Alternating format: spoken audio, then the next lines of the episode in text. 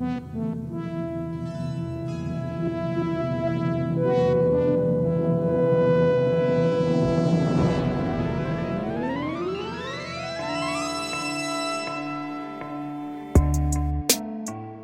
salve! Aqui quem fala é o Mestre Yoda, está no ar o episódio 12 do Piratas do Mangue, esse espaço onde a gente fala com quem está envolvido no cenário underground da música, quadrinhos, cinema e artes em geral, trazendo sempre de 15 em 15 dias um novo convidado pra gente pilhar aí quais são suas referências. Mas antes de mais nada, deixa eu apresentar quem tá aqui comigo hoje, tocando essa bagaça. Aqui comigo, meu mano Frauis. E aí, Frauis, suave? Suave, salve mestre, salve a todos os ouvintes. Vamos mais um episódio aí, hoje com um camarada aí de longa data. Isso aí, mano. Do outro lado aqui também, como sempre, meu mano, Thiago Catica. E aí, Catica, meu brother, como é que tá? Salve Oda, salve Rapa. Tudo certo, tudo tranquilo, né, meu?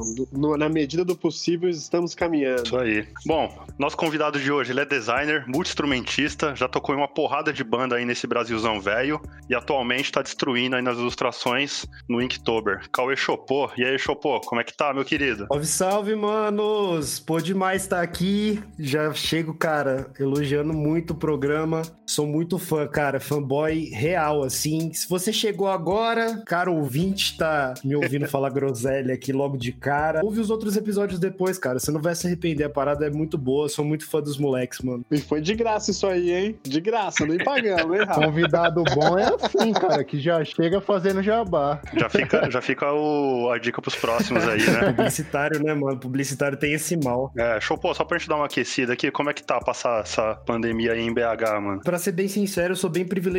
Eu moro numa casa muito foda aqui, antigona, assim, com quintal, tá Uhum. ligado? Tem meus dog, é, os escritórios, tanto meu quanto do meu marido, são compartilhados com a casa. Então, assim, putz, é zoado não poder sair, lógico, né, mano? Mas acho que tem gente em situação realmente complicada e, cara, tamo aí, né, mano? Não vejo a hora É. de acabar, mas assim, tô sobrevivendo aqui, vamos nessa. Né, não tem jeito, mano. O bagulho tá foda mesmo. Bom, aproveita que você já tá escutando a gente, dá aquela moral, seguindo a gente nas redes sociais, arroba editorial Mangue no Twitter, no Facebook e no Instagram. Segue a gente no Spotify, assina o feed aí do seu agregador de podcast para ficar sempre atualizado. E você, ouvinte, agora você pode participar dessa bagaça, trocando uma ideia com a gente, mandando sugestão, pergunta também para nossos convidados aqui. E aonde que você pode fazer isso, Fralves? É no Telegram, né? Temos um grupo agora.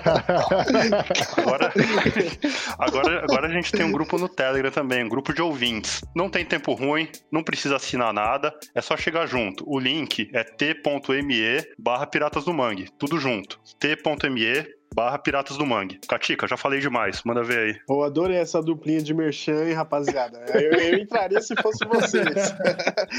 Parece. Caraca, mas meteu um ratinho sombra aí que eu falei, caraca, moleque. Tá, gente tá chegando lá, né, mano? Vai vendo, Pô, cara. mano. É, e pra começar agora, vamos deitar o Chopô no divã aí e perguntar, começar como era o Chopô criança, as primeiras referências que a gente quer conhecer melhor esse ilustrador aí, multi-instrumentista, como o Odd bem apresentou. Então, Chopô, manda aí. O que, que, que você consumia quando era moleque, cara? É tanta coisa, cara. Eu confesso que eu tive que dar uma filtrada mental aqui pra pra ver por onde a parada começava, assim, mano. Falando primeiro de ilustração, essa parte de desenho. Acho que claramente, pra quem é mais novo aí, né? Mais novo do que eu, no caso aí, galera dos anos 90, anos 2000, existia na TV Cultura, né? Tinha uns peixes com cara de gente num programa chamado Gloob Gloob. Tenebroso. Tenebroso mesmo. Porra, fez minha cabeça também. Já gostei dessa ref aí. E aí, cara, tinha um desenho particular, assim, do Gloob Gloob, que eu não sei se vocês vão lembrar, mas chamava Arrume Tudo e Pare Com Isso. Não manjo, não, mano. Não lembro, não. Pra quem ficar curioso aí também, tem no YouTube. Por que, que eu lembro desse desenho? Porque ele era basicamente uma folha em branco, os personagens eles iam passando da esquerda pra direita, assim. Então era um monte de bicho, meio metamorfo, uma coisa meio misturada, mas tudo meio que num traço infantil, assim, né? E é, eu acho que pra pra toda criança, cara, que tem essa, essa ideia de, né, construir um personagem, desenhar, né? Mesmo que seja se desenhar, cara, aquilo foi bizarramente importante pra mim, porque era tipo, sei lá, mano, podia fazer umas abelhas gigantescas, podia fazer uns bichos misturados. E tinha uma parada que eu amava nesse desenho, que, tipo, todos os personagens tinham uns nomes meio de, de, algum, de alguma ordem da mãe, assim, sabe? Arrume Tudo por, e, e Pare Com Isso são dois personagens principais, assim, mas, tipo, eram vários, assim. É, aí agora tá passando Não Repare a Bagunça, tá ligado? Era um monte de nome uhum. bizarro, assim. Isso é a primeira coisa, mano, de desenho, mas, cara, isso é, sei lá, mano, isso é muito, tipo, a primeira lembrança que eu tenho. Eu tenho, cara, Hanna-Barbera pra caramba, assim, tipo, sei lá, mano, Manda-Chuva, é, Scooby-Doo, Corrida Maluca, tá ligado? Tem muita Corrida Maluca eu tenho um, um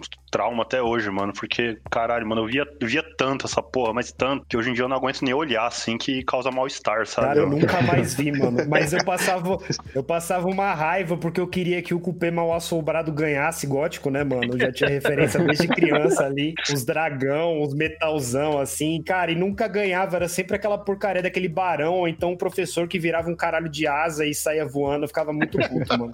Mano, eu já ia perguntar, porque eu acho maneiro também de sacar como que era o ambiente, assim. Se você tinha uma TV, tá ligado? Se você podia ver sempre a TV, tinha que disputar com os pais, porque geralmente só tinha uma TV na sala. Como era a sua relação com a TV? Que é o início de tudo, né? Da criatividade da galera dos anos 90 e 80, né? Nossa, total. Mano, acho que tinha disputa naquele clássico horário da novela, né? Que uhum. aí a avó tá no sofá, já fez rango, né? Aquela parada toda. Mano, aí não tem como competir, assim. E claro que antes disso tinha malhação, que obviamente eu não via, né?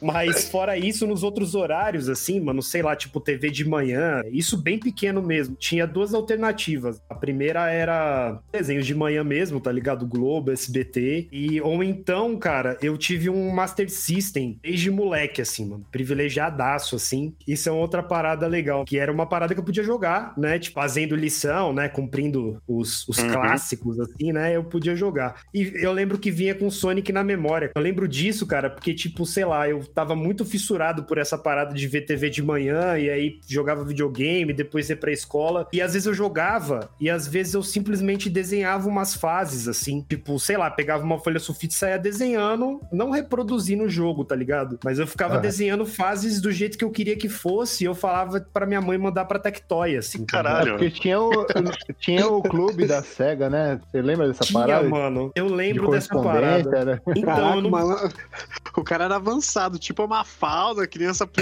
criança de ouro, né, velho? Armandinho. Você viu, mano? O cara, o cara, já mandava, mãe, manda lá pra Tectoy que eu quero construir minha startup.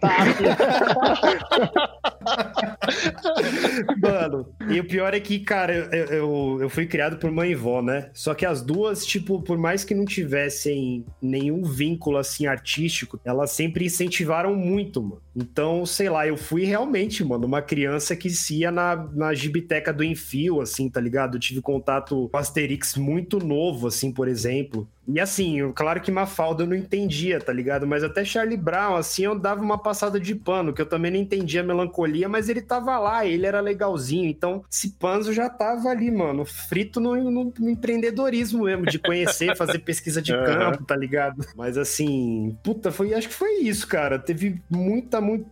Depois, cara, não sei. Teve Cartoon Network também, né, mano? Acho que bem no começo, assim, eu ainda tava numa pira, assim, tipo, uns 11 anos de idade, tava muito numa pegada de desenhar. E, cara, passava um negócio nessa época aí que chamava Desenhos Incríveis o Show, que era basicamente um monte de episódio piloto de um monte de desenho da Cartoon que originou as primeiras levas, assim, né? Tipo, Laboratório de Dexter, é, Meninas Superpoderosas tal. Aquilo pirava muito também, desenhei, reproduzi muito esses personagens aí. Mas, cara, acho que juntou tudo isso, fez essa maçaroca aí, acho que tá tudo dentro do pacote de referência, tá ligado? Pode crer. E pra, pra preparar o terreno pro Fralves, mano, eu ia falar pra você chegar nos 11, 12 anos ali, quando vocês começaram a escutar música, que aí depois o Fralves debulha nas bandas ah, aí demorou. também. Só complementando essa pergunta, pergunta, quando você começou a, ouvir o som também, se você nessa época já começou a tocar também, ou se demorou muito pra você pegar para aprender algum instrumento, né? Você começou primeiro bateria tal, essas coisas. Mano, eu comecei a tocar violão com oito anos de idade, mano. Eu fiz,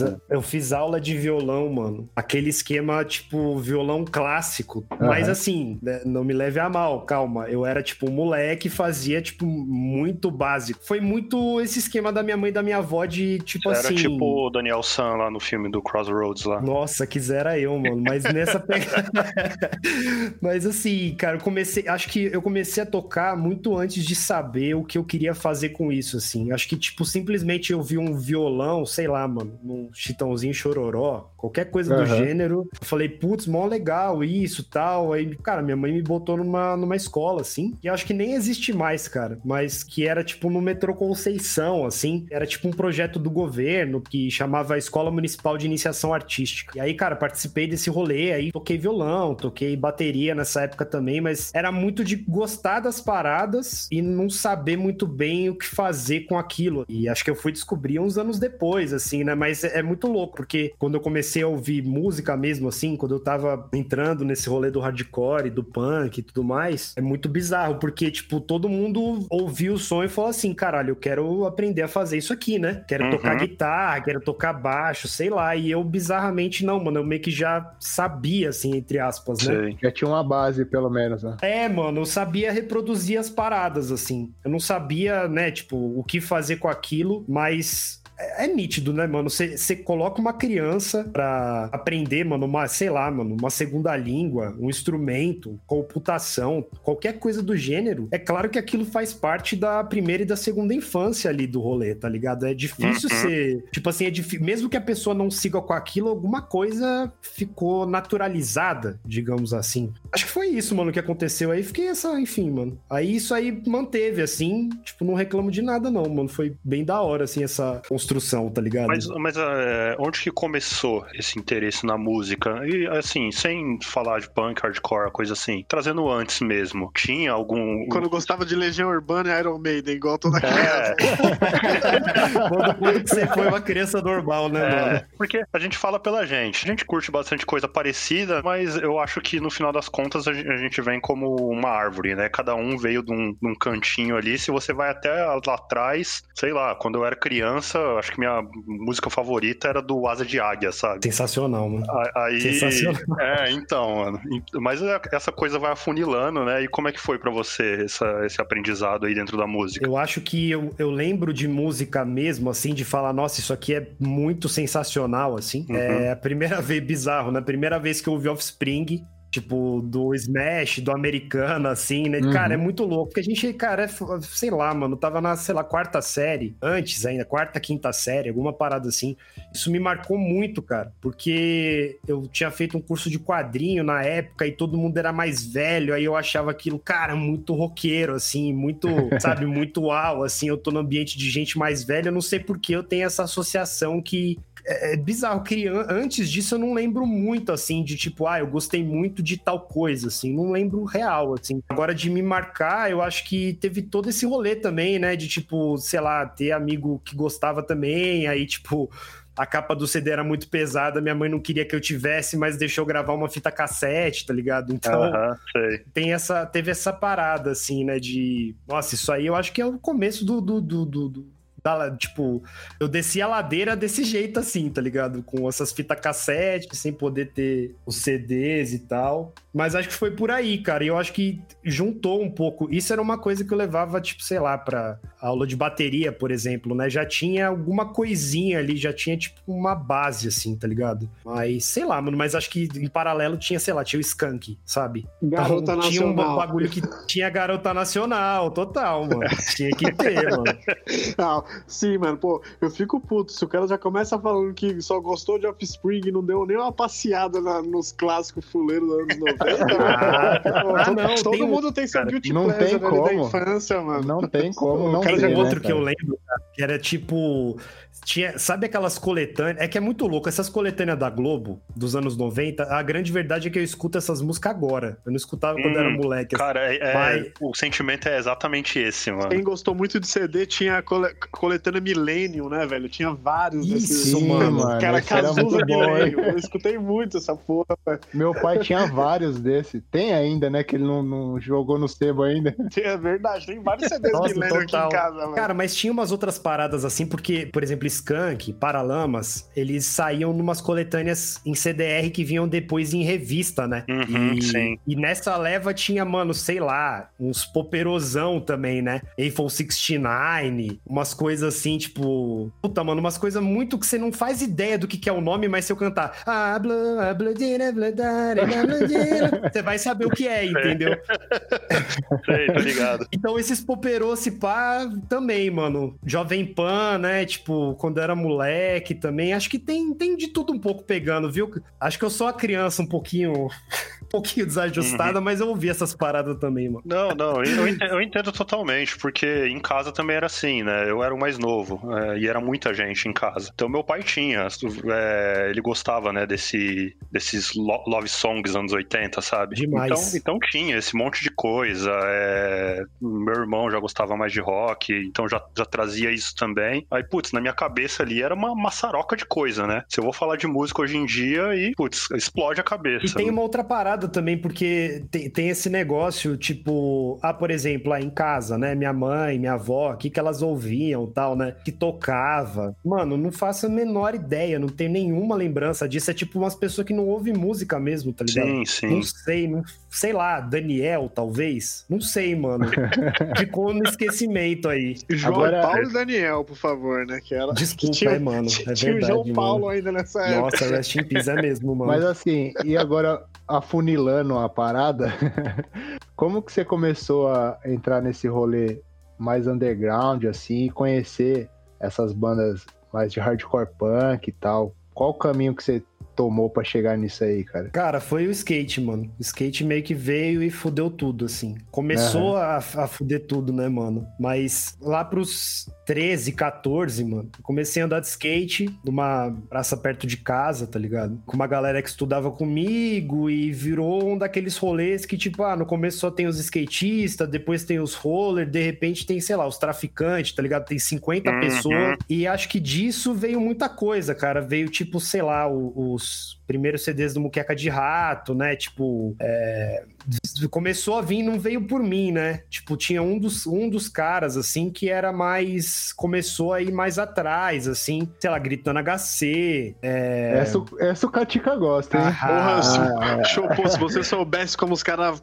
têm preconceito comigo porque eu gosto do Gritando HC, velho. Esses caras são filhos da puta, velho. Porque não pode assumir essas coisas. Essas, essas coisas não assumem.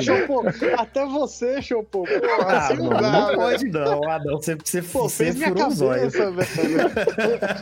Cara, foi muito é, é surreal, assim. E, que, tipo, sabotagem, né, mano? Tinha bastante coisa de rap nesse rolê também.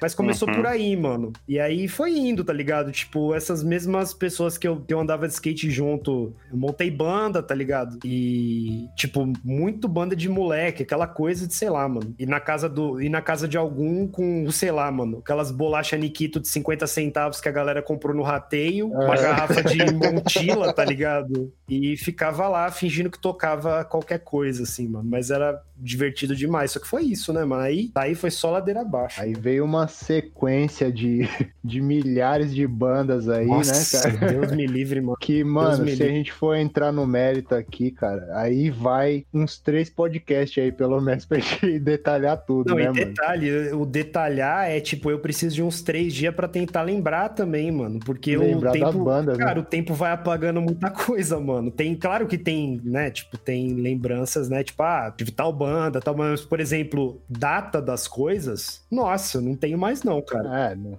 não Esqueci, é, é- apaguei. E é da hora que tem o, o episódio do, do It Orcast lá que você participou, que eu acho que Uhum. você aborda bastante também, né? Todas essas bandas, todos esses rolês. Dá um panorama legal, assim, da boa parte aí de tudo que você já tocou em, em se tratar de hardcore, né, Porque mano? também, mano, é, é curioso porque, por exemplo, o Do It Yourcast, meio que o, o filtro que rolou, né? O filtro que o Alan fez, né? Tipo, falando do La Revancha, do Nerds Attack, né? Cara, é, querendo ou não, é tipo, é, não tem como não ser o meu filtro pessoal também, tá ligado? Foi, ah, foi- foram as primeiras bandas que me levaram, sei lá, mano, pra fora de São Paulo, né? É, ou então me levaram a falar, tipo, mais abertamente sobre sexualidade, ou então, putz, sei lá, mano, tocar na MTV, sabe, no, no Gordo Freak Show, é, e, no, e lançar material, tipo, em vinil, tá ligado? Pela, uhum. pela primeira vez. Então, é, é, muito marcante mesmo o crescimento através do, do, do, dessa abordagem que ele fez, assim. Mas é claro, né, mano, é, é foda porque, querendo ou não, parece que dá uma limitada também, né? O que não é o caso, né, mano? Tipo, muito pelo Sim. contrário. Vocês, vocês me conhecem, você sabe que eu sou compulsivo, né, mano? Eu, tipo, uhum. eu tinha amigo para ter banda com esses amigos, basicamente, né? Então, sempre Acaba aproveitei. sendo um pretexto pra estar tá junto mesmo também, né, cara? Pra fazer as paradas junto, né? Sempre achei, mano. Inclusive, tipo, sei lá, mano, banda que, olha, então, deu certo ou então não deu certo, assim. Sempre foi um pretexto pra, tipo, ver os amigos, assim, Sim, sabe? total. Poxa, e falando, você citou aí dessa...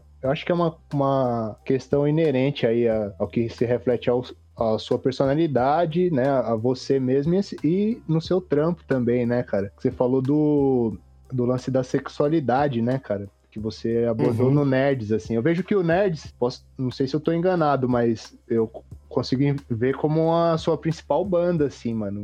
Pelo menos a que você conseguiu expor muito do, da sua linha de pensamento, também coisas que você queria falar, né? Tanto nos shows, nas letras. E aí você falou desse lance da sexualidade, né, cara? Eu queria que você falasse como foi para você começar é, a abordar esse assunto no, no rolê, né, com o Nerds Attack. Cara, foi muito maluco, assim, porque até então, né, eu não, eu não conhecia o Foca, para quem, tipo, não sabe, era vocalista tal, que também é gay. Eu não uhum. conhecia ele, tá ligado? Então, sei lá, mano, para mim eu tava ali e só tinha eu. E foi conhecendo, tipo, outras pessoas que eu cheguei nele, assim, a gente se conectou e, e coincidentemente já tinha um projeto, assim, né, tipo, rolando com o Barreto, Fabiano, né, com outros dois amigos, assim, eu chamei ele para cantar. Mas é, é curioso porque existem coisas mesmo que, mesmo pra gente, assim, cara, a gente queria muito falar, né? E, e acho que talvez, talvez não, com certeza buscar aí uma aceitação ou uma abertura para falar sobre sexualidade, tá ligado? Mas ao mesmo tempo, acho que a gente era muito novo, né, cara? Tem coisas que, da forma como a gente escreveu na época, obviamente, eu acho que a gente não faria de novo, né? Mas eu acho que, cara, até por, por esse fervor adolescente, assim, eu acho que foi muito importante, mano. Foi muito importante importante para mim, mano, de crescimento pessoal, tá ligado? E curiosamente tinha isso também, né? Tinha essa questão de me identificar com, com outro cara que também era gay, com outro cara que, mano, também tava inserindo, inserido num rolê assim, né? É, que, que não necessariamente a gente já sabe como que a gente lida com isso. E claro, vocês estão ligados nessa época ainda, todo mundo moleque, né? Uhum, então, sim. Isso conta muito, assim, porque a gente talvez tenha desenvolvido uma paciência, assim, muito antes das outras pessoas, talvez até uma certa maturidade, assim, não sei se é muita prepotência, mas para esse para esse quesito, para esse quesito especificamente, e assim. Né? É, eu acho que essa inocência era geral, cara, porque até para nós mesmo, falar por mim pelo pelo Oda, né? Que tava no rolê também, meio que a gente cresceu junto, né, mano? Todo mundo junto, assim. E tá. abordar esses temas nessa hora, né? Até como formação dos outros, pra gente abrir a cabeça, né? É, eu acho que foi muito foda isso, mano. Isso aí, vindo do Nerd de vocês, mano, foi um, uma aula geral aí pra, pra molecada cabaça do, do rolê, mano. Mano, e ao mesmo tempo, mano, pros amigos mais próximos, assim, que legal ver essa galera cabaça tentando entender, né? Tipo, por exemplo, o baixista do Nerds, né, que tocava comigo antes tal. Cara, quando eu contei pra ele que, era, que, que eu era gay, ele desacreditou. A gente era muito novo, mano. Sei lá, 15 uhum. anos, 16 gente era muito novo mesmo, e a gente morava perto e ele tinha acabado de se mudar e, mano, não, sei lá, mas a gente não fazia meio que nada da vida. Então andava de skate e depois eu, sei lá, mano, ia com ele até a casa dele, sei lá, e depois eu voltava pra minha casa a pé, alguma parada assim. E teve um dia que eu contei que, cara, foi uma meia hora ele desacreditando, assim, que aquilo, tipo, não me, me punindo por nada, tá ligado? Que fique uhum. bem claro, mas assim, muito tipo, caralho, e, e agora, né? Então é, é, é, curioso ver o quanto também esse peso da a sua importância pros seus amigos, assim, também conta nessas horas, né? Porque Sim, claro. todo mundo teve que, a gente, do, do, entre aspas, do nosso lado, né? E o resto da galera do outro lado, todo mundo teve que entender e começar a conviver mais, né, mano? Mas acho que a gente sempre tentou trazer isso de um jeito muito leve também, mano. Muito jeito que a gente, que a gente era mesmo, assim, né? E E acho que isso conta muito também, né? Porque senão, sei lá, simplesmente se fosse pesado e, e, e difícil de entender quando você tem 16, 17, 18 anos, acho que a galera simplesmente não teria aderido, assim, né? Faria parte de uma outra geração, assim. Com né? certeza, a, a, forma, né, de passar essa mensagem e o fato de estar tá todo mundo junto, né, mano? Total, e, mano. Puta, isso é, eu, é muito maneiro. É, eu, eu acho assim, que é. A gente via. A gente sempre vê, né? Via não, vê, na verdade. É, sempre tem muita crítica, né? Porque, como é um ambiente muito pautado nessas pautas identitárias, né? Tem essas questões sempre muito fortes. É, às vezes a gente se perde um pouco, é, porque a gente não entende que tem pessoas que estão chegando o tempo todo. E, Total, elas e elas chegam sem nada na cabeça, sabe? Elas nunca ouviram falar de, de nada de determinada pauta e chegam totalmente cruas, né? Trazendo diversos preconceitos de outros lugares. E eu acho que, às vezes, a forma como te apresenta essas questões, né? Até torna essa, essa absorção mais, mais fácil, né? Mais, mais tranquila, assim. Eu né? acho, mano. Eu acho que eu acho que é, é muito conectado à, à questão geracional mesmo. É bem, é bem o que você falou, Oda. Eu acho que é bem por aí, mano. É, tipo, tanto é que, que alguns anos depois, assim, né? Conforme essas pautas elas foram se intensificando, é, acho que ficou meio claro, assim, né, que, que até começou a ter uma ruptura, assim, dentro desse rolê, no sentido de Olha, agora vocês vão ter, cara, vocês vão ter que entender de uma forma ou de outra. Não tem mais, sabe, essa coisa de. Cara, não, homofobia não é engraçado, transfobia não é engraçado, tá ligado? É claro que eu tô falando exclusivamente desse nicho que a gente tava, né? Sim, Mas sim. ficou um pouco mais evidente que, tipo assim, cara, alguma mudança de comportamento, ah, você vai ter que tirar essa bunda da cadeira aí. Tipo, vai ter que se levantar aí, meu amigo, porque está muito confortável aí, tá ligado? Nessa. Exato, nessa... tem. Tem um, momento, tem um momento de chegada, né? E tem um momento que, pô, não tem como, né? Nessa ponta onde você tá, você já tem que ter aprendido, né? Isso, mano, e isso vale para todo mundo, tá ligado? Porque lembrando uma coisa bem importante, tipo, eu ainda sou um homem gay cis, tá ligado? Eu ainda tive que abrir muito minha cabeça, assim, com o passar dos anos, né? Com relação a, tipo, todas as outras siglas do LGBTQ, sabe? Uhum, e, e, isso, tipo, então não, não vem de, de nascença para ninguém, tá ligado? O lance é a gente uhum. se abrir, ter empatia e, e sei lá, mano. Acho que não cometer os mesmos erros, tá ligado?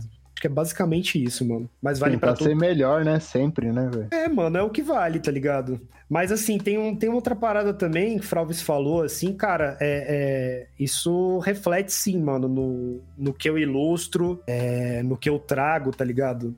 Acho que foi muito natural, assim, mano. Uma coisa tá muito ligada na outra. É personalidade, né, mano? Reflete, né? O que, o, o que você é é refletido no, na arte que você faz, né, cara? E essas, essas que são boas, né, mano? Eu acho, Porque, mano. Eu acho. Mano, e, e, puxando pra arte, eu já queria inaugurar a primeira pergunta aí pra gente chegar nesse bloco de artes aí, que é pra você explicar, Chopô, pro cara leigo. Eu tava dando uma olhada no seu site do portfólio e eu tô ligado que as suas artes no Instagram, ela tem tipo meio que uma animaçãozinha e você colocou lá que uma das suas especialidades é o motion e o vídeo, né? E, e esse motion, tá ligado? Eu queria que você falasse um pouco mais. Ele é tipo um meio GIF, qual que é a, a, brisa dele? Porque é dar um puta charme no seu Instagram ali e a gente conhece muito seu trampo, ele é bem específico por, por essa característica também, pelo menos o trampo atual que você vem fazendo. Então, pro cara bem leigão, tá ligado? Pra gente poder explicar pro nosso ouvinte, quem não tá por dentro, qual que é essa brisa do motion aí? É um desenho, meio vídeo? Cara, demais.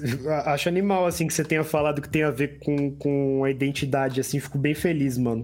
É... Mas, assim, sim, é tipo... É na verdade, esse esquema do motion, né, ele tem muitas vertentes. O esquema que eu tô fazendo pro Instagram, com as ilustrações, é, é uma animação mais baseada em frame a frame, né? Quem não sabe, frame a frame é tipo quadra a quadra, como se eu fizesse às vezes oito, às vezes 16 desenhos diferentes e colocando eles numa sequência, né? Eu tenho essa animação completa. E isso é uma parada bem nova para mim, assim, tipo, e aí eu, basicamente eu, eu crio, né? Tipo, faço essas ilustrações, vejo se a sequência, se o movimento parece interessante tal, se faz um certo sentido, e eu gero um vídeo a partir disso que poderia ser um GIF, tá ligado? Eu acho até, até para quem gosta desse formato, às vezes quiser aderir, cada rede social meio que se comporta com um padrão diferente, né? Então, tipo, o Instagram é melhor você subir isso como vídeo, porque ele deixa em looping, mas no Twitter já não, já funciona melhor como GIF. Então, acho que o mais legal é que, independente do formato de saída do arquivo, né? Ele sendo um GIF, ele sendo um vídeo tal, a ideia é que ele tenha esses desenhos estáticos que se completam, tá ligado? Poxa, maneiro, mano. E você começou agora o lance em ilustrar, né, cara? Mas você já tinha toda uma bagagem de design, né, cara? Como que foi essa mudança? Mudança entre aspas, né? Porque depois de um tempo o que a gente vai criando, eu acredito que é só uma extensão do que a gente já vem fazendo, né, mano? Total, mano. Acho que é, é uma coisa que a gente até trocou ideia, né, Fralves? Tem. Acho que uma coisa de. O desenho, ele não era um, uma parada comum para mim, assim. Apesar de eu desenhar desde criança tal, mas nunca ter desenvolvido uma parada mesmo, enfim, né? Ter ficado frustrado lá pros 14, 15, ter parado de desenhar e tal.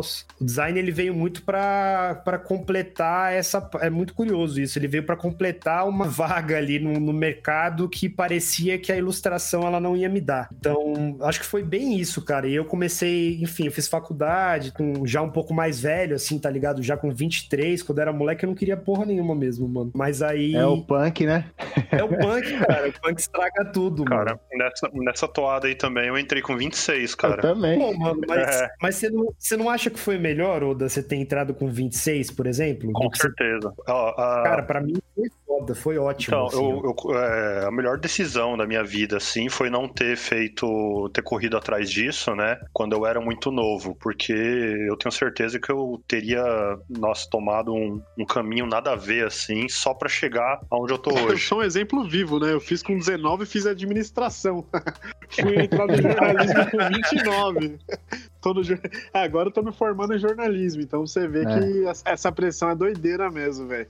É, o Katika aí é um exemplo vivo de, de, de como que, que, que, são essas coisas, né? Mas, é, mas também não reclamo não, porque abriu portas, depois fecha, cada um tem traça a sua história. Mas uhum. num comportamento geral, eu acho que quanto mais maduro você tiver para escolher tua carreira, melhor é, né? É. Pelo menos é a minha visão pessoal. Eu nem vou falar nada. Eu nem vou falar nada. Não, fiz... fala aí sua faculdade de ciências eu, contábeis. Eu ou... fiz contabilidade com 26 anos, com 25 anos. É velho e burro ainda.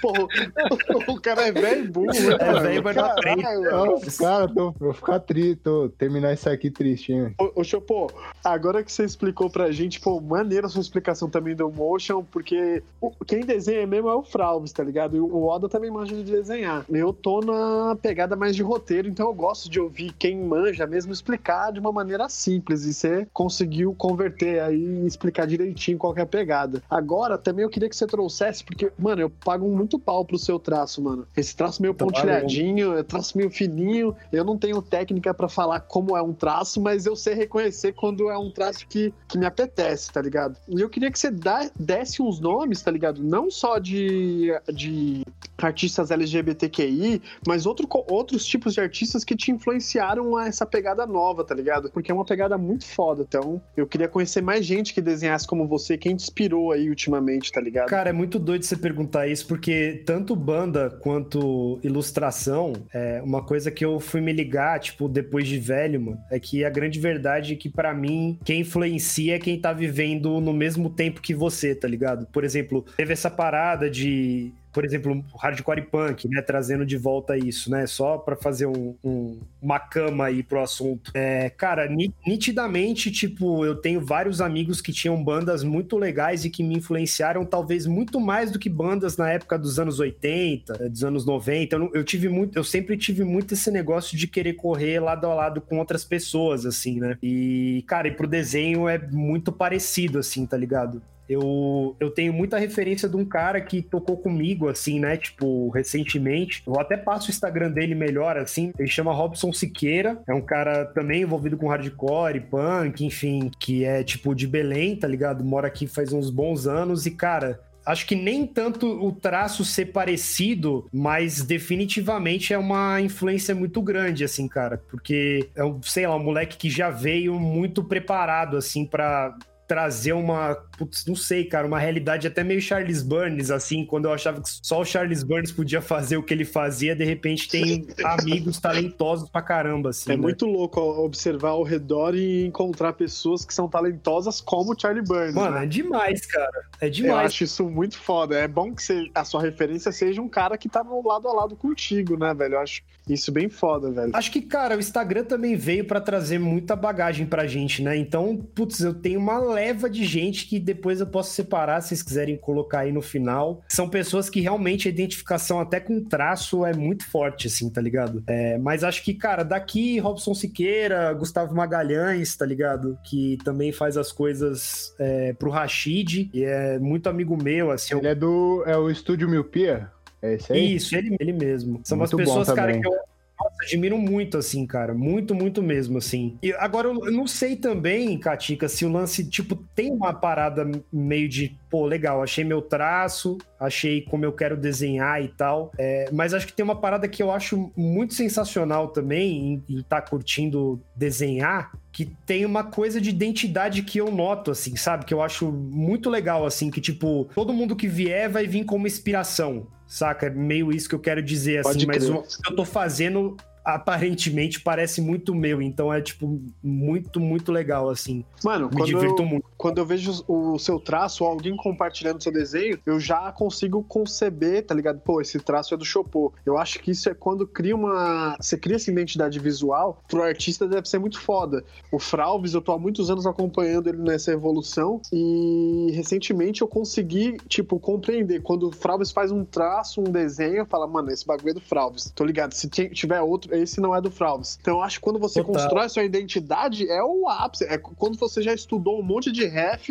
e você chegou no seu traço, tá ligado? Ali que é você, a sua identidade tá ali, tá ligado? Eu não sei se Mano, é mais é ou menos isso pra você. É muito isso pra mim e, cara, tem uma outra parada também. Como eu fiquei frustrado com desenho e fui virar designer, é, é muito difícil no meio publicitário você ter uma identidade. Saca? É, porque tá trabalhando com refs muitas vezes é, que são referências, cara, que o cliente já tem, mano. Você não vai criar nada de novo pra ele ali. Pode É, crer. muitas coisas já estão bem mais fragmentadas, assim. Então, posso dizer que, mano, se pá, eu fico duplamente feliz porque, como designer, é muito difícil realmente. Não é que você não possa ter uma identidade, mas quando você tá muito vinculado e inserido nesse rolê publicitário, é difícil que alguém pegue seu trampo e fale assim, cara, isso aqui é de fulano de tal, de fulana de tal, tá ligado? Uma coisa pra pagar a conta, outra coisa é pra se expressar. E o bom é caminhando dos dois lados, né? Tá todo mundo Nossa, ligado demais. nisso. É, porque Demais. você construir uma carreira autoral realmente é, é difícil, né, cara? Você primeiro tem que ter um, um traço que identifica, que te identifica, né? Que é igual o Katika acabou de falar. E depois, cara, tem que fazer chegar no público e ele gostar disso. E aí você vai ser valorizado por isso, por ser único, né, cara? Nossa, total, mano. Realmente é bem difícil, né, mano? Mas. E acho que tem umas vertentes também, né, cara, disso que você falou, que também tem, fora isso, tem as outras, tipo, inserção de mercado, né, mano? É, é difícil pegar, tipo, algumas coisas que eu tô desenvolvendo que já tem um rolê muito queer, homoerótico, e tentar também inserir isso num- numa parada publicitária. Tu- Uhum. Atualmente tem sido bem restrito, mas, mano. é outro tô- nicho também, né? É outro Mano, nicho, isso- mano. Eu tô curtindo muito. E, e Chopô, falando nisso, velho, eu tenho mais uma pergunta de ilustre aqui. Antes, o Flávio deve ter várias aí, porque o cara é o brabo da, da área também. Eu sou o leigo. Eu tô tentando navegar aqui em mais umas perguntas. E, e eu já queria fazer uma pergunta pra você, mas eu queria que o Flávio respondesse depois, tá ligado? Eita, essa é novo, hein? Isso aqui é novo, hein? Essa é novidade. Olha só, inaugurou o quadro, mano. Uma é uma pergunta dupla, que é o poder da caneta, velho. Porque eu acho que o desenho seu, tá ligado? Um dos que mais repercutiram ultimamente foi daquele quadro das- dos dois rapazes lá, dos dois caras transando, e no, no, fina- no fundo tinha o Louro José, tá ligado? E é a brisa que o cara morre logo em seguida. E o Flávio fez uma história do Louro José no, na pé de cabra, tá ligado? Então, tipo, o que que passa na sua cabeça? Fala, caralho, mano, gorei o cara, gorei o cara, tá ligado? Eu queria que você. É uma curiosidade, curiosidade do- dos Porra. artistas aí. Pô, o que, que, que que aconteceu, Chopô? Pra mim é um sadismo, mano. Sendo bem sincero, assim. É, um, é uma parada sádica pra não manter o pornô única e exclusivamente pornô, tá ligado? É tipo colocar algum elementinho, colocar alguma coisa ali que te leve para um outro lado que tem o choque, mas ao mesmo tempo você faz, hum, sabe? Você faz um tipo, o que, que, a, que, que a Xuxa tá fazendo na TV, sabe assim? Pode é, eu gosto dessa, dessa ideia de tipo assim, cara, beleza, por exemplo, vou colocar dois caras trepando? Vou colocar, mas colocar dois caras trepando, duas pessoas trepando por colocar, sei se me atrai tanto, acho, acho um pouco raso, entendeu? Então, para mim, o poder da caneta é o sadismo, tá ligado? Acho que é isso. Total. Porra. E, e, você, Frau, você achou que você matou o cara ou não? Pô, cara, eu, pra ser sincero, quando eu tava bolando o roteiro da história, eu tava mais preocupado com a Ana Maria, viu, cara? Porque ela tinha acabado de, de falar que tava doente e tudo, né? Então eu tentei aliviar pro lado dela, né, cara? Mas assim, de, eu, sei lá, cara, eu não vejo como que eu gorei o cara, mesmo matando ele na, na história, né? Eu vejo mais como uma homenagem mesmo, mano. Eu até fiquei meio, meio bolado aí depois dessa notícia, tudo, porque, mano, é um puta ícone, né, da televisão brasileira, né, mano? Porra, eu é lembro é desde criança, cara. Eu lembro ligando a TV e vendo o Lô José lá tal, né? Até na, na época da Record, tudo. Então, então é foda, mano. Eu me, eu me peguei lacrimejando em várias postagens no Twitter, cara. Por, por causa, por causa disso, cara. É impressionante. Não, eu mano. fiquei triste. Eu tô triste de verdade ainda, cara. E a pé de cabra, a pé de cabra não matou só o Louro José, como matou o Gugu, né? Porque a capa da pé de cabra 3 é o Gugu na arte fenomenal do. É o Benson Shin que fez? Fraus? Isso, isso. É, puta capa, velho. A capa do bagulho é o Gugu e a primeira história do louro. Então eu achei meio sinistro isso aí. Tá mas, mas agora, agora falando sério, eu vejo, eu vejo todas essas. Tanto a Ilúcia do Chopô, a, a, história que eu fiz e, e, diversas outras histórias que compõem lá a Pé de Cabra, né? Do, cujo tema é televisão, eu vejo como uma grande homenagem, cara, mano. Como uma, uma homenagem real mesmo, tá ligado? Porque homenagem só falando bem, só babando ovo, eu, eu, eu, às vezes vejo que não é muito sincera, saca? A pessoa vai fazer uma, uma ilustra ou uma, uma sátira, alguma coisa que ela realmente gastou um tempo e, e consumiu quando a referência estava ativa, saca? Então eu vejo mais por esse lado. Mano. Só complementando o que você falou aí, Fralves, é, eu acho que assim, o, o fato não é porque não é coincidência, sabe? É porque é muito icônico, sabe? Todo mundo conhece, todo mundo convivia. Então, quando você pensa em televisão, às vezes é natural para você, você já relacionar o personagem, né? Sim. Então é, é, é, tão comum assim que, cara, aparece em vários lugares, né? Pô, pensa em boneco da. bonecos fantoches da TV. Você vai pensar em quem? Louro José e Xaropinho. Com certeza. com certeza. Não, e, e, total, e total é a linha de raciocínio do desenho, cara. Eu bati o olho na TV e falei assim, putz, o que que tava passando nessa TV? Cara, tá o Louro José aqui. Porra, da hora era, isso. Sabe, tipo, eu tinha, mano, gravava VHS quando era criança daquele programa de piada que ele tinha com a Ana Maria na Record, assim, Puta, ó. competição de pegadinha. Isso era muito bom, velho. Nossa, cara. Eles chamavam de pegadinha. Nada a ver com pegadinha, mas eles chamavam de pegadinha. Nossa, era sempre um pontinho verde verde não sei aonde, eu passava é. mal, mano. mano eu, eu, eu lembro, não sei se eu tô inventando da minha memória, mas eu lembro de quadrinho do Louro José, velho. Eu acho que já chegou tinha, a ter histórias tinha, em quadrinho sim. do Louro. Tinha, é, tinha, uma, tinha uma série em quadrinhos do, do Louro José. da hora. Mano, pra gente não se. Esse programa não é uma homenagem ao Louro José, né? Vamos... Você vê como o Louro José é importante pra gente, né, mano? Desvia totalmente a pauta do podcast. Volta, volta pro convidado. É, esse programa é, é, é, é o divã do Chopopo. Vamos voltar. Mas não saindo. Patrocina é... nós da Bahia, pelo amor sa, saindo de um boneco para entrar em outro, eu queria que você falasse do, do daquele do, do, proje, do, projeto muito foda lá do Lave o Gonzo, tá ligado? Que é o cara lavando um pau no formato do Gonzo lá, que Nossa, é, do, é do Lave o Dito Cujo. Queria que você falasse um pouco dessa a concepção dessa arte, do convite desse projeto, que é uma parada bem maneira. O Frovis também entrou hoje lá. Dia, a gente tá gravando dia 3 de novembro, né? Dia das Sim. eleições, nosso futuro tá na mão aí. Você que tá escutando, você vai saber se o Biden ou o Trump ganhou e a gente tá ansioso aqui. Exato. Mas queria que você falasse do, do Lávio Gonzo, esse projeto aí do Lávio de Tucujo. Mano, quando eles, eles, quando eles chegaram em mim, basicamente, pra quem não conhece, é arroba lave o dito cujo. É um calendário, tipo, do Novembro Azul, pra alertar sobre higiene peniana, porque a parada é real, mano. Câncer de pênis é uma parada real. Só que o que, que eles fizeram? Eles simplesmente pensaram, né, tipo. É... Saulo, né, tipo, o diretor de arte desses, dessa galera, entrou em contato comigo, atualmente com o Fralves também, né? E tipo, e falou, cara, a ideia é fazer a parada mais maluca que você quiser fazer, representando o senhor Pênis, né? Tipo, com o nome que você quiser dar. Tá ligado? E aí eu vi o Instagram, cara, um monte de ilustrador sensacional, assim, tipo, uma galera que eu admiro muito, assim, eu falei, nossa, cara, quero muito participar desse negócio, mas eu acho que eu tô meio ferrado, porque não sobrou nenhum nome de pinto aqui. Já usaram tudo que podia ser usado. E, cara, é bizarro, realmente já usaram tudo. Aí o que, que E eu ó, fiz? e ó que tem muitos, né? Olha, tem muitos, mano, não acaba nunca. Tem, tem tantos que dá pra você julgar quais que são bons e quais que não são. É tipo nesse Pois nível, é. assim. É, ele, manda, ele, ele me mandou uma lista de, de vulgos, né, cara? Duas listas, eu acho, cara. É tanto que é coisa que eu nunca ouvi falar, mano. Mano, tem umas que realmente.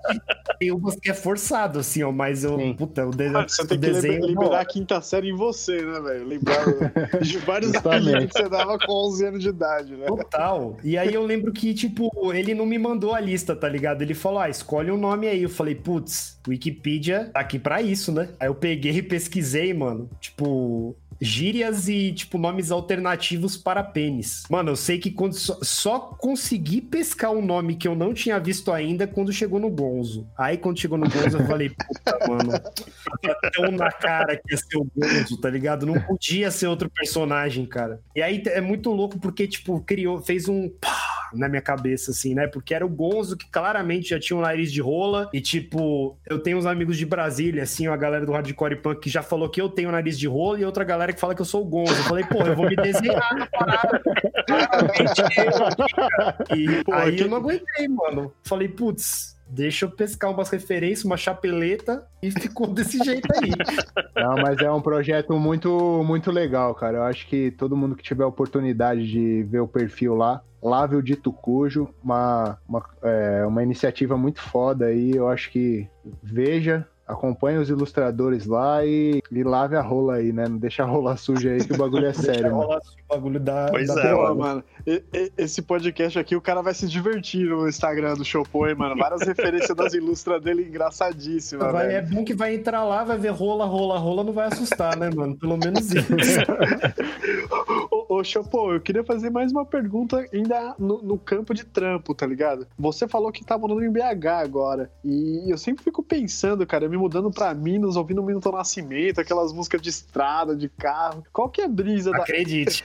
É, é tipo, cara, é diferente mesmo tá em BH, em São Paulo, assim, você consegue ter uma inspiração diferente? Isso influenciou no seu trampo? Eu queria que você conversasse um pouco sobre isso, velho. A mudança de localidade pra fazer sua rap, seu, seu desenho, mano. Mano, com certeza influencia, Katika. Acho, acho difícil falar o contrário, mano. Até porque eu vivi, tipo, puta, a vida inteira no mesmo lugar, tá ligado? Já tava muito, muito, muito cansado de São Paulo. Porque, resumindo assim, o que, que adianta você ter um monte de coisa, né? Tipo, ao seu redor que você pode fazer e tal, se você não quer fazer porra nenhuma, porque você tá o tempo inteiro cansado, né? E nitidamente, cara, putz, eu, eu vim para eu vim para BH, o amor me trouxe a BH, né? E eu em BH eu fiquei. Porque, cara, com certeza, tipo, a, a cidade tem traz uma inspiração, cara. Eu sou eu sou bem fã assim de BH, de um jeito até meio curioso assim, sabe? Tipo, inspiração é meio assim, né, mano? Às vezes você não consegue muito bem definir, ah, é porque eu vou num, num parque, ele tem palmeiras lindas. Não, mano, é tipo, a cidade é suja, caótica, é um trânsito cabuloso, é tipo roça grande real, assim, tá ligado? Mas tem um, um outro. Tem um outro mood, tá ligado? Acho que das Alterosa para dentro o rolê é outro, assim, sabe? Tipo, é, é, é foda porque a gente entra num comparativo de mineiro versus paulistano, tá ligado? Mas pensando em, pensando em metrópole, assim, tá ligado? Porque aqui, querendo ou não, né, não deixa de ser, é, eu acho que o fato de ter saído dessa zona confortável que eu tava cansado pra, tipo, pra mudar pra cá, tá ligado? E, tipo, sei lá, mano, às vezes ver menos meus amigos daí, né? Mas, uhum. mas também fazer fazer outras conexões e rever meus amigos daqui, é, é natural que, tipo, veio isso, tá ligado? Aí depois veio pandemia. Putz, o que, que eu vou fazer na minha casa, mano? Pô, é mó da hora aqui, mas eu não sei se aguento ficar o dia inteiro alisando cachorro. Se pá, eu aguento, tá ligado? Mas acho que, acho que eu preciso fazer outra coisa, assim, mano.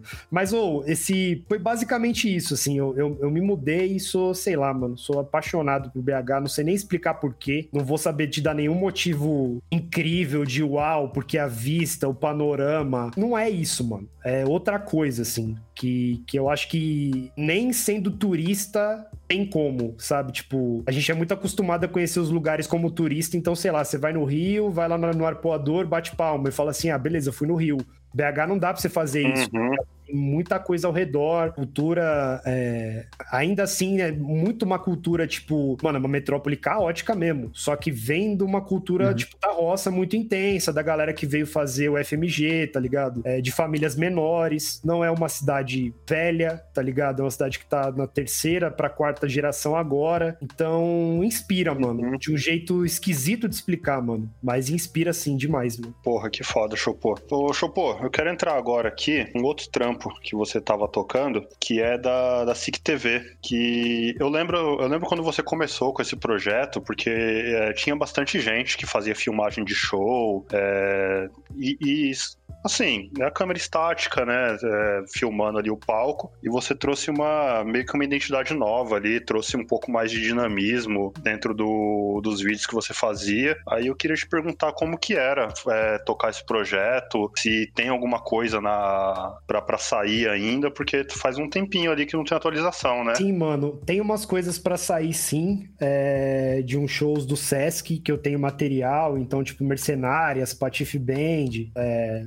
RDP, tem algumas coisas aí, tipo, que eu, que eu preciso ainda editar. É... Mas, cara, não, lógico, né? Tipo, é, infelizmente, esse é o outro lado também de ter me mudado, né? Porque uhum. aqui, tipo, a quantidade de shows é menor, ponto um. E ponto dois, apesar de ir pra São Paulo todo mês por conta de trampo, ou eu levo, sei lá, mano, minha guitarra, ou eu levo minhas roupas, ou eu levo uma câmera. E a câmera sempre ficava por último, né? Não tinha como. Ou se troca, sei lá, mano, você escolhe a cueca ou você escolhe uma, uma lente, entendeu? Não tem. Ficou, ficou meio inviável continuar Sei, levando a câmera. Mas, mas, mano, assim, ainda tenho coisa pra editar. É um projeto que eu gosto muito, mano. Muito mesmo, porque ele veio completamente do zero, assim. Muito tipo assim, putz, mano, vou investir a grana desse trampo aqui numa câmera. E o que foi mais legal, que claro, né, tipo, pelo menos era a premissa inicial, é que eu queria treinar fotografia né? Só que eu não. Mano, é, eu via que todo mundo, sei lá, mano, colava nos shows grandes e aí, sei lá, cinco bandas de abertura e alguma banda gringa fechando o show, tá ligado? As primeiras cinco bandas de abertura você não via dez gato pingado. Quando fechava o show de uma pois banda é. gringa, eh, surgia cinco fotógrafos do lado direito, uma é, equipe de foda, vídeo né? do lado esquerdo, tipo, legal, mano, que tenha, entendo tal. Mas minha premissa era, tipo, mano, captar, realmente captar as primeiras bandas dos shows, assim, mano, banda de amigo, banda que não tinha registro ainda, muitas vezes, pra aquilo também não ficar perdido no tempo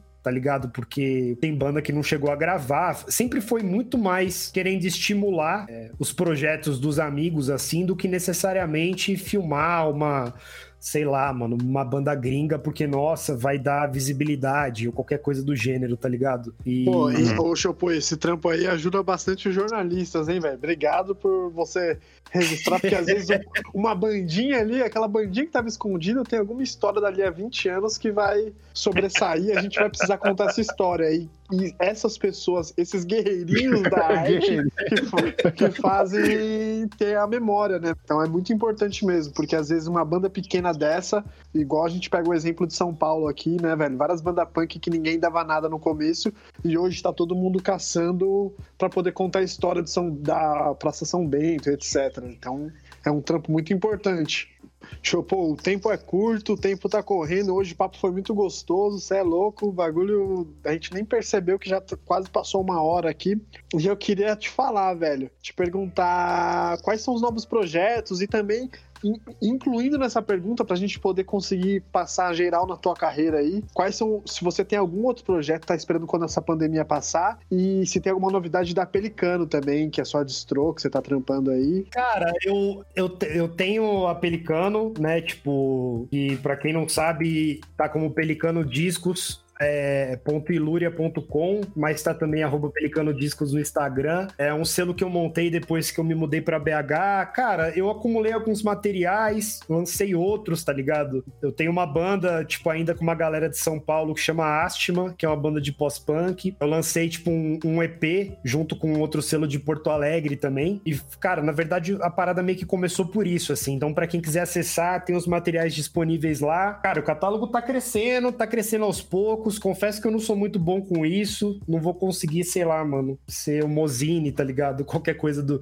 Qualquer gente muito foda nesse rolê de, dos e-commerce da vida. Mas eu curto muito, tá ligado? E eu curto muito repassar material, mano. Eu, eu acho muito importante, tá ligado? Pra fomentar isso. A gente sabe que agora não tá fácil, é, mas para quem tiver interesse, tem umas paradas lá para vender. Recentemente, cara, eu lancei um EP também do Futuro.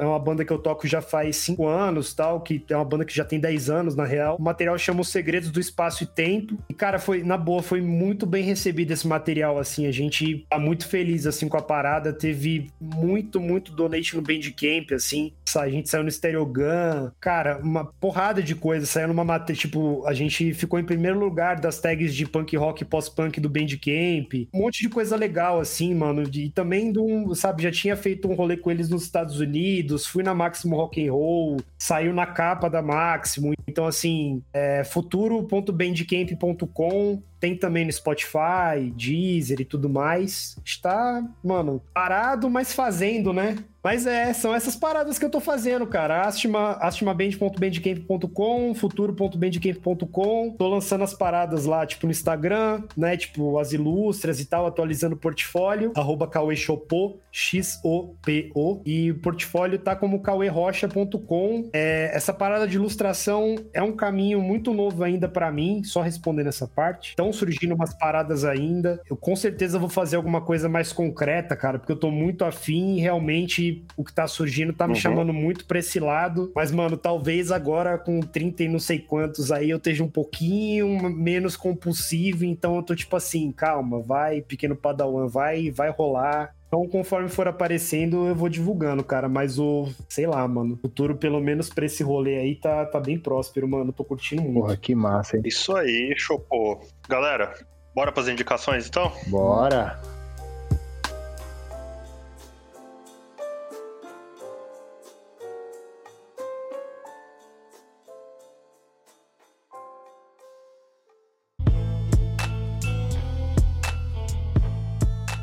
Cara, vou, vou indicar dois quadrinhos aí, tipo, pegando esse gancho também de referências gringas aí, tipo, do rolê LGBT. Tem um quadrinho que recentemente saiu pela Veneta que chama Mal Caminho. É de um ilustrador, tipo, não binário chamado Simon Hansen, man.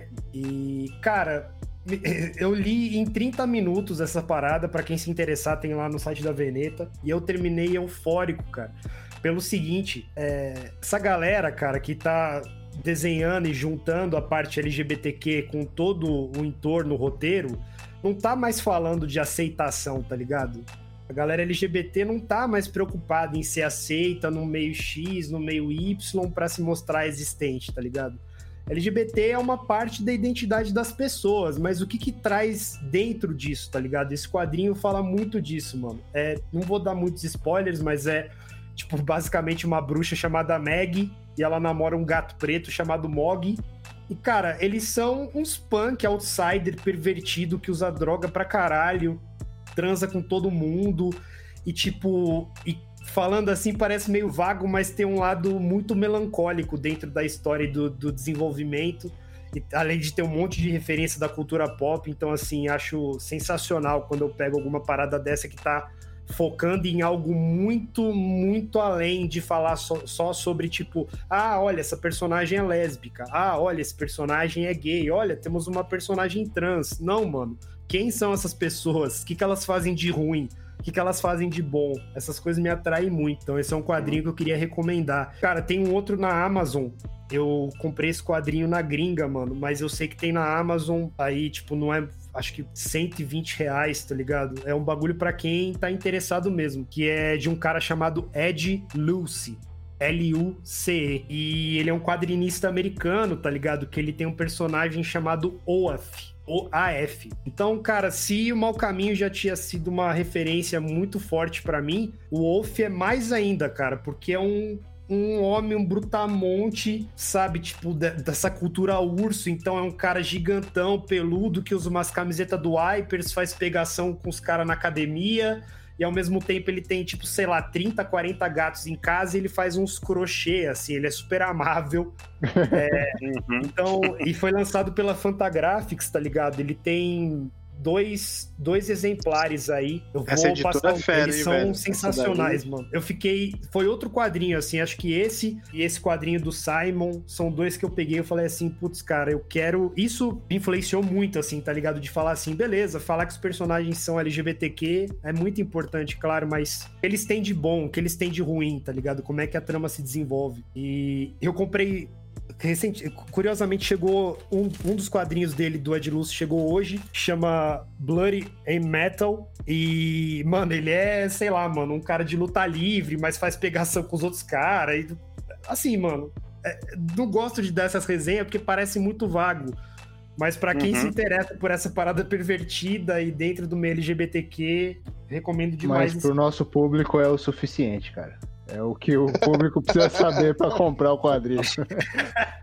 Resenha. Da hora, então vou lá. Minha indicação é uma minissérie aí da Netflix. Para quem gosta aí de filmes de máfia, tipo Os Bons Companheiros, Os Intocáveis, Poderoso Chefão, essas coisas todas aí. Nova York contra a máfia. É um, uma série, uma minissérie documentário, né? Que tem uns quatro ou três episódios. Curtinha para quem é preguiçoso, assim que nem eu de ver série. Mas ó, qual que é a história? É a história do pessoal que plantava as escutas para incriminar os mafiosos lá para levar pro tribunal lá da época do, da lei seca, da época da máfia italiana lá nos Estados Unidos, né? Então conta histórias assim do nível de tipo os caras ter que quebrar o sinal da TV a cabo do, da casa do mafioso para fingir que é um cara, o cara da TV a cabo para abrir a TV dele e colocar uma escuta na TV dele para ouvir o que o cara tava falando na sala da casa dele com a família dele, assim, sabe? Então é bem bacana, assim, eles fazem tipo como se fosse o linha direta, assim, a encenação da época, assim. Pô, é muito maneiro, Pô, mano. Eu que gosto desse de mão branca aí dos copos, dos coxinhos, Chicão tá que tá, hein? Não, é. não, não.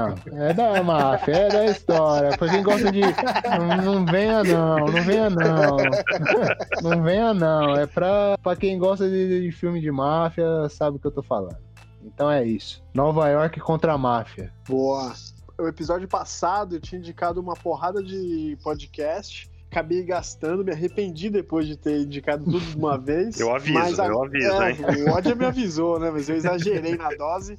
Mas agora eu vou ter que. Vou indicar também o da Netflix aí, ó. Igual o, o Fralves. Mas foi uma surpresa que eu assisti recentemente. É, depois de eu ter passado uns dias assistindo umas séries que só, só ladeira abaixo, velho. Vi Desalma da Globoplay, que nada a ver. Vi Mansão Bly. E vi The Outsider da HBO, que é mais ou menos também. E aí eu vou ficar com a indicação um filme que eu assisti da Netflix, que geralmente é mediano para baixo. Mas esse foi bom, mano. Chama O Que Ficou para Trás. É His House. É, é, uma, é um plot da hora para um filme de terror suspense que são refugiados vindo do Sudão chegando em Londres, tá ligado?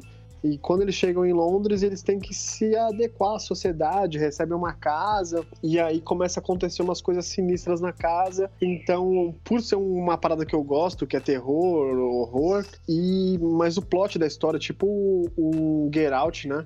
o Corra, que fala da, da uma parada de racismo, mas com um pano de fundo de terror. Então eu recomendo muito. Eu já piro nessas paradas ambientadas na Inglaterra, assim, eu acho sempre sai alguma coisa boa de lá. Então, minha dica é isso: o que ficou para trás. É um filme de terror aí de refugiados, então, como é um plot bem diferente, vale a pena conferir. Acho que dá para se divertir aí, nota 7,5, 8 por aí, dá para curtir um pouquinho. Boa. Bom, Bravo. minha indicação aqui também, seguindo o passo do Katika aí, é um filme da Netflix. Vi nesse final de semana. O filme é O Sete de Chicago. É um filme que se passa ali em 1968. Ele fala do julgamento de sete pessoas que estavam envolvidos, né, com os protestos anti-guerra do Vietnã. É, é um filme ele lida com racismo, ele lida com excessos do judiciário. Não, é, falando sinceramente, não é um, um, aquele filme que vai te fazer ficar comentando, pensando durante dias, mas eu acho que ele consegue ser bem forte em algumas cenas, consegue ser bem, bem acertado. Tem alguns pontos ali da trama que ele entrega muito rápido, ele não, não dá o clímax que a cena deveria, mas de qualquer forma foi um filme que me trouxe ali um, um, um lazer aí no final de semana e também rendeu ali pelo menos nas duas primeiras horas depois do filme ali algumas discussões aqui com a Digníssima. Oh, falaram então... que o falaram que esse filme aí é o do Oscar da Netflix, tem o Borat, né, o Sacha Baron Cohen. Sim, lá, o Sacha Baron é Cohen. Falaram que é doideira é. esse filme aí, eu vou assistir, mano. Sim, eu, eu recomendo, eu recomendo, eu recomendo bastante, mano. É um filme bem. Ele, ele, te, ele te deixa ali um. Tem esse problema mesmo de clímax, na minha opinião, né? Claro. Pode ser que vocês vejam e não sintam a mesma coisa que eu, mas ele, ele tem bastante. Tem duas, duas horas, duas horas contando os créditos. É já é o limite, coisa, já é então. duas horas já é demais. já vou é deixar passar, vou deixar passar. É, deixa quieto. Então. Duas, duas horas contando os créditos. Com pô, essa descrição aí tinha que ter uma hora e meia meia, no máximo. Não, mas eu, mas eu, recomendo. Vai, vai, vai ver e tirar sua própria conclusão aí, porque realmente dá umas discussões boas ali no final. É o set de Chicago. Tá na Netflix lá, é só, só dar play e seguir. Beleza. Agora anotei aqui. É isso aí, então. Então, ó, agradecer, né, nosso ilustríssimo convidado aí hoje, que aceitou participar do nosso humilde podcast, Chopô. Muito obrigado aí pela presença, cara. Valeu, Pô, tá mano. Vocês que me aceitaram, que isso, eu já tava louco aqui falando, chama eu, chama eu, cara, chama eu. Não, mas é um foi, prazer Foi uma aí, honra, mano. foi um papo 10 hoje aí, papo 10. Chopô já deixou até o jabá aí, já, o cara já manja tanto que já deixou como encontrar ele nas redes. O cara é brabo, velho. É, não, não, não, é. eu, eu, não, eu não precisei nem pedir. Nossa, mano, você viu? Muito bom, mano. Quem conhece, conhece. uma honra aí receber. Publicitário é uma desgraça. Pois mas é. valeu mesmo, hein, é Chopô? Muito obrigado Nada, aí, da hora mesmo. Sempre que você quiser falar aí, tiver algum projeto aí para divulgar, conte conosco aí, as portas estão abertas. Demorou, pode deixar que eu grito, mano. Tamo junto.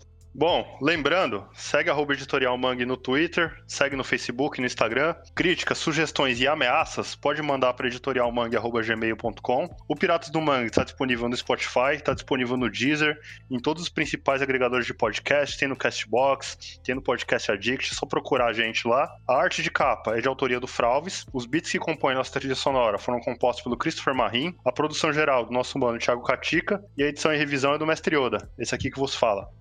Valeu, é nóis. Chama no Telegram, chama no Telegram, rapaziadinha.